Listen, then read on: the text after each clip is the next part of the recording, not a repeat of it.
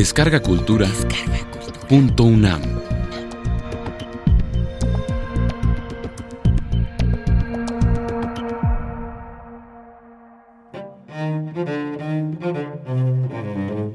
Colonizadas.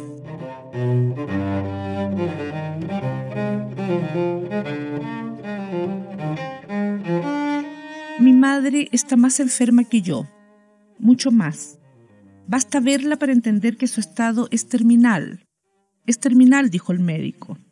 El médico que nos atiende a las dos. El médico que nos obliga a innumerables exámenes. El médico que nos hace respirar una y otra vez. El médico que nos deriva por interminables pasillos hasta las frágiles salas donde nos pinchan. Y por la orden de ese mismo médico, nuestra sangre va llenando copiosamente los tubos, un día y otro, o dos veces al día, tan seguido que es inhumano o insensato, demasiada sangre. Aún así, pese a su terrible diagnóstico, ella se entregó a mí.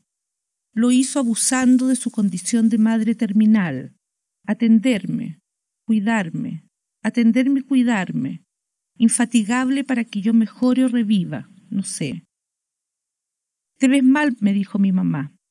Verdaderamente tú te ves mucho peor que yo. Es así. Aunque mi madre es la que padece un estado terminal, puso mi enfermedad antes que a sí misma y que a todo cuanto existe en el mundo que ya se ha cerrado para nosotras. Estamos enfermas, las dos. Pero yo me veo más enferma que ella. En eso mi madre no se equivoca, porque yo parezco su madre y ella mi hija, algunos días, a ciertas horas. Mientras mi enfermedad me avejenta, a ella la rejuvenece. Se ve mejor o más sana, porque su estado es terminal y parece muerta mi mamá, ¿no es verdad? Yo, su hija, envejezco por el exceso de dolor, por los exámenes, por cómo avanza mi enfermedad y la preocupación que me ha causado y que me causa que mi madre sea una enferma terminal, porque para una hija nada es más importante que su mamá. Eso me lo dijo mi madre. Me dijo que para ella nada había sido más importante que su madre. No me gusta, no me gusta, no, verme tan mal ante los ojos del mundo. Resulta demasiado cruel que tú, o cualquiera, parezcas la madre de tu propia madre. Pero yo soy una enferma, y mi cuerpo enfermo ya se ha abierto una multiplicidad alucinante de síntomas, y poco o nada me preocupa mi apariencia. Ante la mirada inconmensurable del mundo que nos rodea, soy una enferma grave, y eso me da licencias, como lucir en ocasiones más enferma que mi madre, lo que es absolutamente falso. Los ojos. No veo ya nada con los mismos ojos. Una visión nueva, súbita y nueva me empaña la mayor parte de los objetos, que parecen cubiertos por una capa transparente que brilla, y ese brillo fatiga de manera constante a mis pupilas que dejan de esforzarse y se resignan. O no me los empaña. Eso puede suceder, pero los objetos se desenfocan en un movimiento artero e incontrolable. Y eso sí es peligroso, verdaderamente aterrador, porque solo camino para no caerme. Camino ancianamente, con una conciencia agotadora sobre cada paso que doy, cada una de las pisadas, ¿se imaginan? Entonces mi cuerpo y los pasos que doy se hacen demasiado visibles u obvios. Eso me pasa por la falla de mis ojos, sus innumerables males. Veamos. El año pasado, mi madre, que siempre supo todo, absolutamente todo lo que me pasa, me tomó del brazo y la gente, una masa impresionante de personas, prácticamente una multitud humana, Incluso mis amistades más cercanas vieron que mis ojos ya no me respondían, porque mi mamá lo hizo evidente. ¿Y cómo iban a entender que mi madre, en su estado terminal, era la que necesitaba afirmarse en mí, y que por el volumen y el peso que dejaba caer sobre una mujer tan enferma como yo, empeoraba la situación ya muy lesionada de mis ojos? Porque es un asunto irremediable. Yo tengo que acompañar a mi madre terminal a todas partes y ella hace lo mismo con su única hija enferma grave como yo estoy. Casi estuvimos a punto de caer el año pasado. No vi un escalón y dimos las dos un salto plagado de absurdas contorsiones que nos avergonzaron ante el temor de ser advertidas por alguna de nuestras amistades, que todo el tiempo murmuraban una compasión que no me convencía, pues ese sentimiento estaba invadido por un dejo lejano o cristiano de satisfacción e incluso de alivio. Ese mismo día mi madre chocó violentamente contra una verja. Le dolió todo el cuerpo a la pobrecita, dio un grito y se detuvo brevemente su respiración. Mami, le dije, mami, fíjate por dónde caminas, pues si no lo haces nos vamos a caer. Lo vamos a hacer. En las próximas horas quizás nos caeremos, y allí vamos a ver qué pasa entonces con nuestras rodillas. Mi madre tembló, porque no había visto la verja, y en cierto modo me culpó, lo sé, por una distracción que no pude evitar.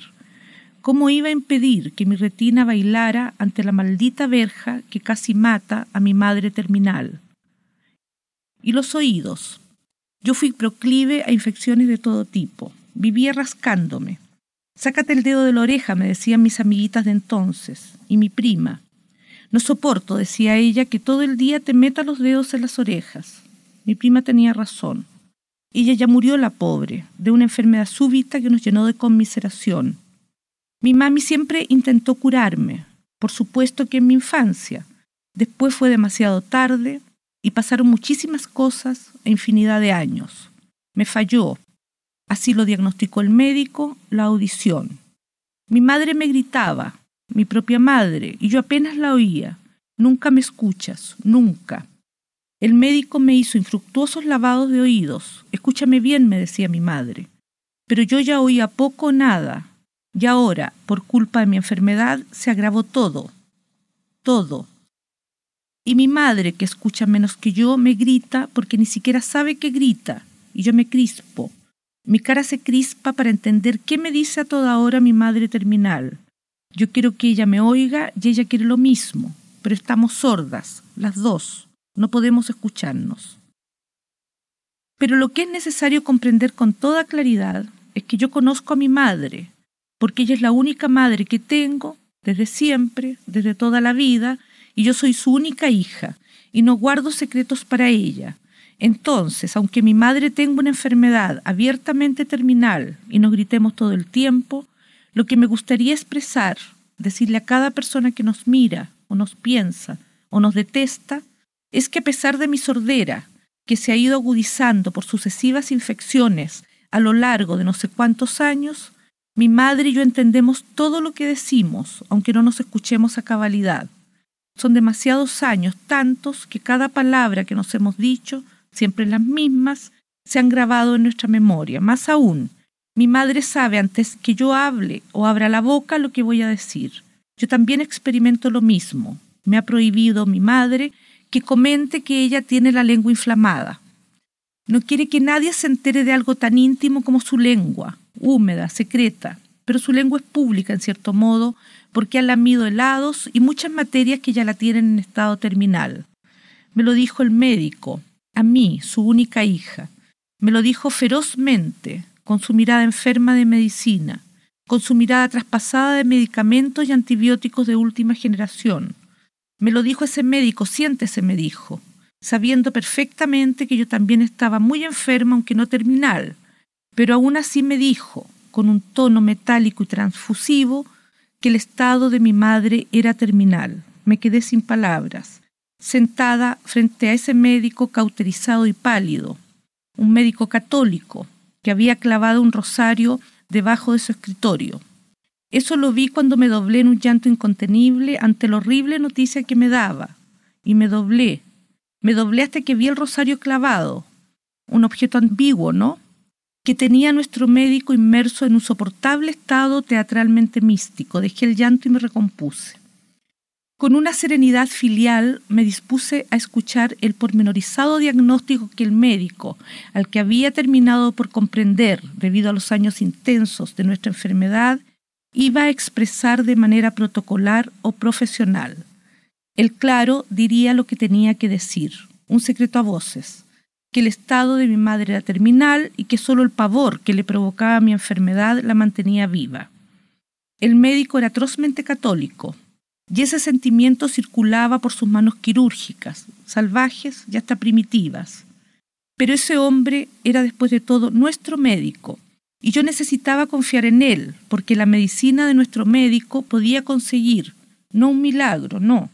Yo impedí con todas mis fuerzas que mi madre se hiciera católica, pero sí un avance científico, un descubrimiento orgánico que nos detuviera la enfermedad y quedáramos para siempre así, en ese estado en que nos sorprendía su diagnóstico horrible, enunciado con una frialdad aterradora. Pero así es nuestro médico, cruel, feo y cruel. Lo veo borrosamente a él y a su equipo, las distintas unidades. Mi pobre madre terminal estaba sentada afuera, en la pequeña sala o antesala. Allí estaba mi pobre madre, furiosa ella porque no había entrado conmigo. Siempre entrábamos juntas a todas partes, siempre. Por ningún motivo mi madre se iba a quedar afuera de mi vida o de su vida, que es lo mismo. Pero el médico impidió, con un gesto autoritario de médico, que mi madre entrara a su consulta, una consulta pequeña, y yo no pude conseguir que ella ingresara conmigo porque un hombre, el médico, se interpuso entre nosotras. Imagínense, ¿pueden hacerlo? A mi madre terminal, sentada en la sala modesta, sola, queriendo estar conmigo, o encima de mí, o sentada en mi falda, o colgada de mi brazo, o trepada en mi espalda, y en cambio esta salud miserable que tenemos hizo que el médico se tomara la libertad abusiva de dejar afuera a mi madre. Pero así es nuestro médico y tenemos que aceptarlo, porque él es responsable de nuestro estado orgánico y vive para eso, para revisar uno por uno nuestros órganos y pone esa cara definitiva extraordinariamente concentrada cuando se inclina para leer el resultado de nuestros exámenes o cuando observa con un rostro turbio las radiografías contra la luz. Esa es la luz que me permite constatar que nuestro médico es feo enteramente, de la cabeza a los pies, un espanto de hombre. Pero ese hombre, el médico que nos atiende, dejó a mi madre afuera, sentada sola en la sala, desesperada porque nos separábamos y ella no podía, no podía no escuchar lo que hablábamos. ¿Qué le dije a nuestro médico? El día que fui a la consulta, justo en las horas anteriores a la noticia espantosa que me iba a dar sobre mi madre, yo temblaba. Era el efecto más previsible del último medicamento. Le va a producir temblores, se le va a resecar la boca y puede que tenga movimientos involuntarios en los párpados. Otro de los medicamentos, así me lo dijo, me iba a ocasionar tos. Por eso tosí ese día, una tos ahogativa, una tos bastante curiosa que no me la conocía y que no me disgustó del todo. En otras circunstancias, hasta podría haber resultado atractiva. Palpitaciones también, pero se trataba de un medicamento completamente indispensable cuyo signo eran las palpitaciones. Me indicó prolijamente nuestro médico que esas palpitaciones, que no solo me asustaban, porque el corazón que tenía saltaba como un átomo, sino que me cortaba la respiración, eran la prueba más evidente de que la medicina estaba funcionando, porque me producía esas palpitaciones en esa exacta frecuencia y con una predeterminada intensidad. Estaba bien, muy bien. Los síntomas parecían claros. Yo era una enferma grave y tenía que entender de una vez por todas que no podía sentirme mejor ni menos reducir la cantidad de síntomas, ni tampoco, como se me ocurría, quejarme de los efectos que me producían los medicamentos, que al fin y al cabo me mantenían viva. Quizás esa fue la única vez que vi una sombra de molestia no católica en su rostro, y mi madre asintió con la cabeza y me dijo a gritos, como acostumbraba, ¿pero qué esperas? ¿No entiendes que estás demasiado enferma? ¿O acaso quieres sentirte bien? Eso es de eso se trata toda esta escaramuza, tus quejas estériles, el surco viejo de tu frente. Mi madre estaba molesta por la actitud del médico. Ella no entendía que el médico se refiriera a mi salud cuando era ella la enferma terminal y quería poner las cosas en su lugar, atacar de manera indirecta a nuestro médico e indicarle lo que le parecía una falta de ética profesional, privilegiar una enferma sobre la otra, dejar una enferma terminal como ella de lado o postergarla, que era lo mismo. El médico, provisto de su amplia indiferencia médica, nos atendía juntas, nos recetaba junta, nos despedía y nos saludaba a las dos. Era cómodo después de todo, porque así no corríamos el espantoso riesgo de encontrarnos con alguna de nuestras amistades en su estrecha sala de espera, para decirnos qué. Saludar a una de nuestras íntimas amigas con nuestras sonrisas afectuosas y enfermas, y describirle a la íntima amiga que teníamos nuestros innumerables dolores, heridas, moretones, malestares, insomnios y la pobreza en que estábamos sumidas por los costos demasiado onerosos y la abierta usura y aprovechamiento económico que enriquecía a nuestro médico y al laboratorio que nos disecaba, mirándonos mal por culpa de nuestros ojos enfermos, furiosas las dos, porque mi madre terminal quería acumular únicamente para sí todo el terror que inspirábamos, y nuestra íntima amiga pensaba en su madre y en el alivio que empezaba a sentir ella, nuestra íntima amiga, porque su madre después de todo había muerto sola, sin ella, su madre muerta. Nuestra íntima amiga era una anciana como yo y como mi madre. Tenía infinidad de años y estaba esperando a nuestro médico. Entonces, las tres en esa sala de espera pudimos vernos las caras bastante enfermas, porque una de nuestras íntimas amigas estaba a punto de colapsar y nosotras, mi madre y yo, no queríamos oír una sola palabra, no estábamos allí para escuchar las enfermedades de nadie, absolutamente. Sin embargo, cuando el médico me dio la terrible noticia, nos separó a mi madre y a mí. Ese fue uno de los peores acontecimientos de mi vida, porque yo no sé qué hacer sin mi madre, no sé francamente qué decir o cómo comportarme si ella no me lo indica. Ahora me grita y yo la grito, pero se debe a la edad degradada por la que estamos atravesando, mi madre y yo. Dejé a mi madre afuera y obedecí al médico. Allí vi el rosario católico del médico que miraba bobaliconamente a Dios todas las noches. Su Dios católico no me incumbía en absoluto, pero él dijo gracias a Dios en relación a una de las medicinas que tomaba mi madre terminal. Su madre ya está completamente terminal, dijo, pero gracias a Dios no va a sufrir demasiado con los medicamentos que le voy a indicar. Yo sentí todo, todo lo más devastador que se siente en el mundo, pero pude augurar que mi madre, sentada sola en esa pequeña e incómoda sala de espera, suponía lo peor del médico y de mí pensando que el médico católico y yo, que soy una anciana mujer enferma grave, estábamos en algo muy, muy íntimo que no se puede nombrar. Yo con ese médico, imagínense. Era una preocupación legítima de mi mamá, porque después de todo, ¿qué hacíamos solos el médico y yo? Estaba enojada mi mamá porque no correspondía a su juicio lo que pasaba entre nuestro médico y yo. Era completamente inconveniente y rompía los estatutos del gremio médico, y ella pensaba en mí, en mi salud demasiado disminuida, en mi edad, en su responsabilidad ante su única hija, una enferma grave, acosada por ese médico, atropellada por ese médico al que las dos nos habíamos puesto de acuerdo para odiar. Yo supe de inmediato, cuando mi madre quedó afuera, lo que ella pensaba, en el error que estaba cometiendo, porque ese día el médico había decidido decirme su diagnóstico pleno, Después que el pobre hombre estudió una tonelada de exámenes y tocó, palpó, auscultó a mi madre de arriba abajo no sé cuántas veces en los últimos años. Decidió decírmelo porque el fin de mi madre ya era inminente. El estado de su mamá es terminal. Lo dijo de una manera terrible, de una manera médica. Y mi madre afuera sola, pensando en mí, en mi grave estado de salud, y yo adentro, con el médico escuchando la única noticia a la que no puedo sobrevivir. Pensé, y ahora reconozco, que fue un exceso interpretativo que mi madre le había pedido al médico que me diera esa mala noticia.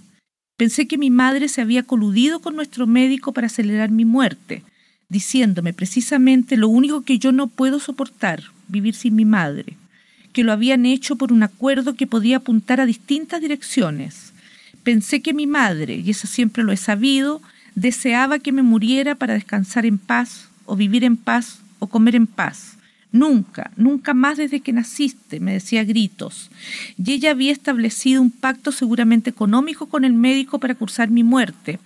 O quizás se debía a un acto materno de piedad ante mi constante sufrimiento, o a una conversión religiosa de mi madre guiada por los intereses misioneros del médico. Supuse que mi madre se había vuelto católica a mis espaldas, convencida por el médico como una filigresa de que yo debía morir para que ellos cursaran de manera frívola y desembosada su catolicismo. Estábamos separadas por unas delgadas paredes, pero aún así ni yo ni ella podemos resistirlo, pasar un minuto la una sin la otra.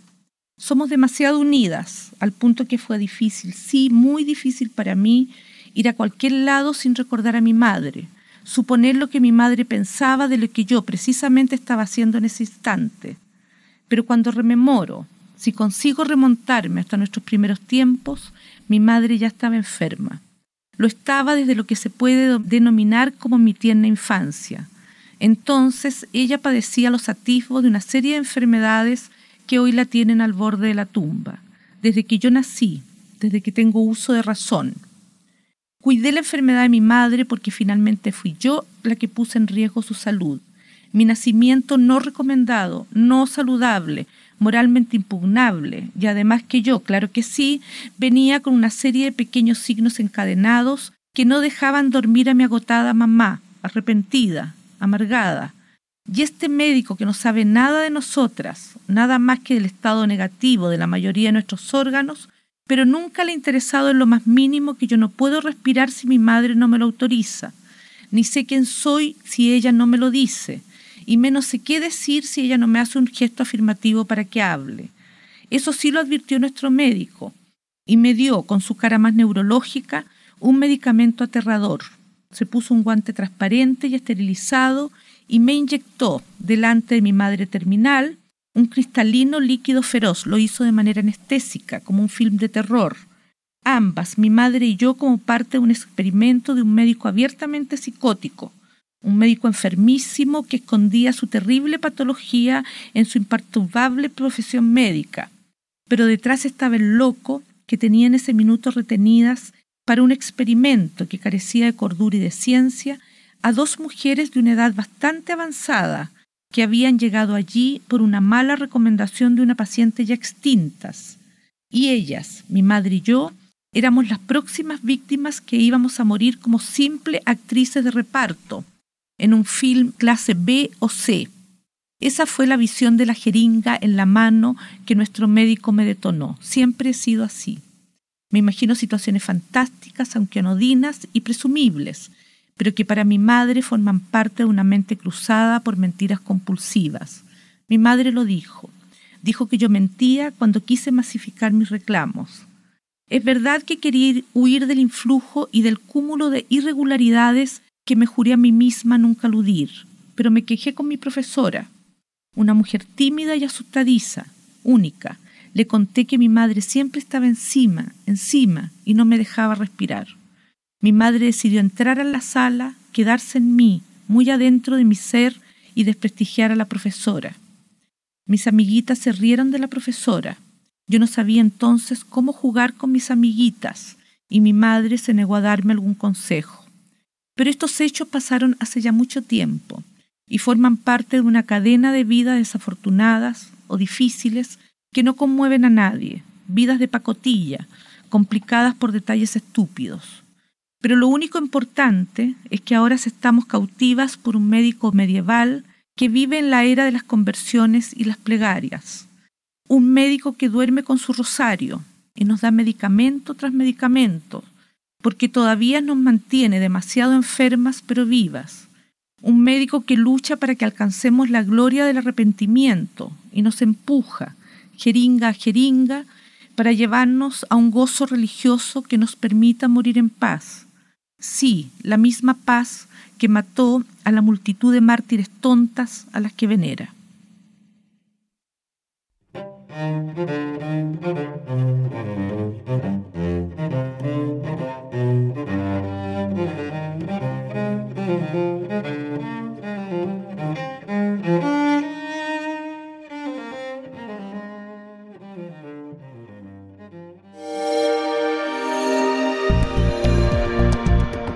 Descarga Cultura. Punto UNAM.